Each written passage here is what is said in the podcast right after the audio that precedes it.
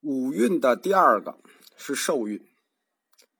五蕴除了色蕴以外，其余的四个受想行识，又叫非色四因，都属于非物质的四个类，就是他们是非物质的四个类，属于精神现象范畴。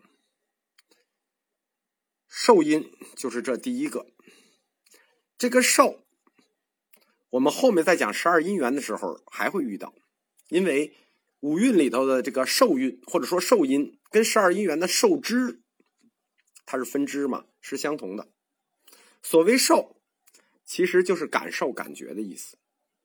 在中阿含经的大阴经中，受蕴直接就被翻译成了觉蕴，就是说受蕴这个受字原来是觉，后来就被统翻译为受。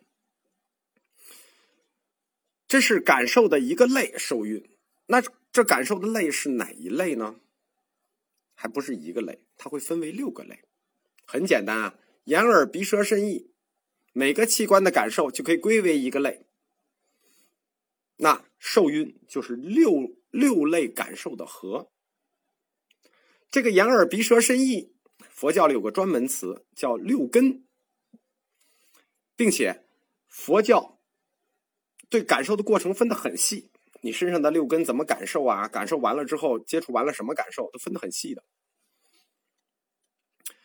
用六根去接触，那这个过程叫六触。你看，他把这个过程分的画的很细，六根先去接触，得到六触，然后六触对应的感觉才是六受。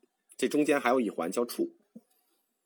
那这个六受的受是什么感觉呢？它不是像你想的那么琐碎。这个六受有好多种，好像说六根去接触，你有好多种，没没有那么多感觉。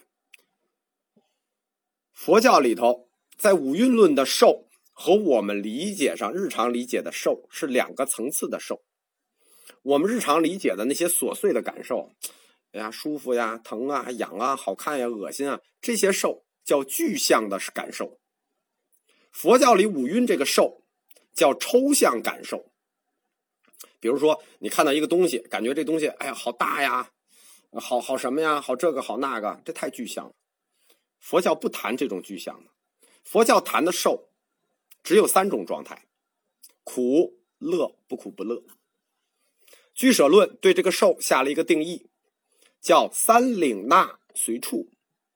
受就是三领纳。什么叫三领呢？就就是苦乐不苦不乐，它是随着六种处而来的。佛教哲学的受，一定要从六根的具体感受抽象起来去加以判断，然后再归到三个抽屉里头去，就是有具体的感受抽象，然后再放到抽屉里，苦抽屉、乐抽屉、不苦不乐抽屉。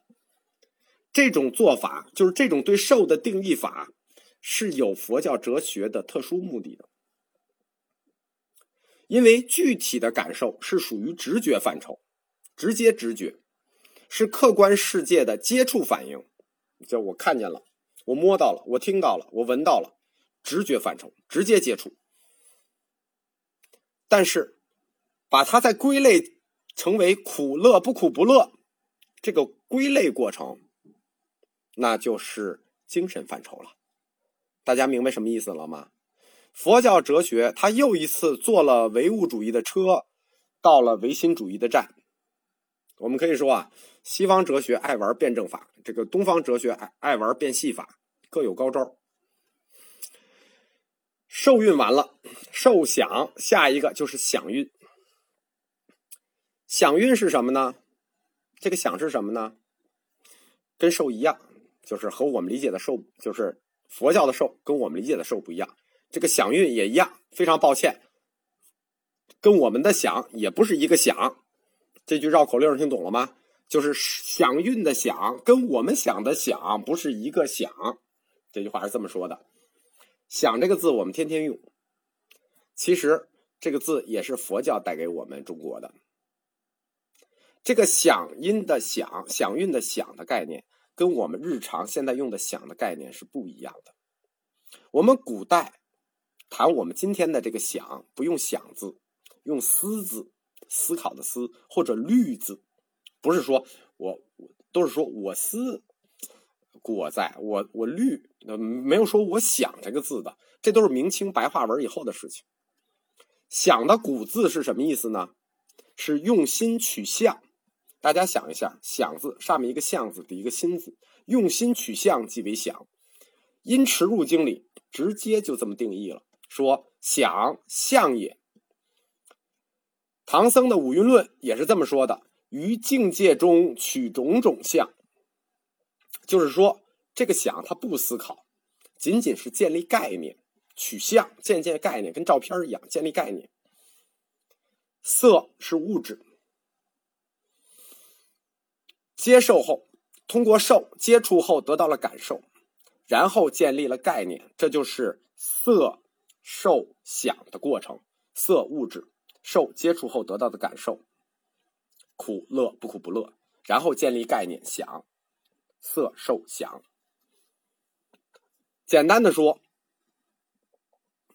这个过程就是我刚才描述的，与现实世界接触，得到这个事物的苦乐属性，建立起这个概念或者经验。这个过程不思考，想没有思考的意思。大家记住，五蕴里的想没有思考的意思，只是认识主体，对客体去建立了个概念。这一步跟西哲非常的像。他的这种分析方法跟我们中国人这个分析方法和思考思路不太一致。我们不分这么细啊，尤其是建立观察对象的精神属性这个这个这个特点，就是我们看到了东西要建立这个对象的精神属性。这种这种分析方法我们中国人不熟啊，一般我们也不这么做。就是说，佛教之所以叫东方哲学。就是因为他在认识论的手法上，其实跟西方哲学非常像，而且过程非常的细，他每一步都观察到了，都定义到了。如果说五蕴里的想蕴不是想，只是建立起感受的概念，就是感受概念建立起一个对应的像，那么真正的想又是什么呢？我们下一讲讲。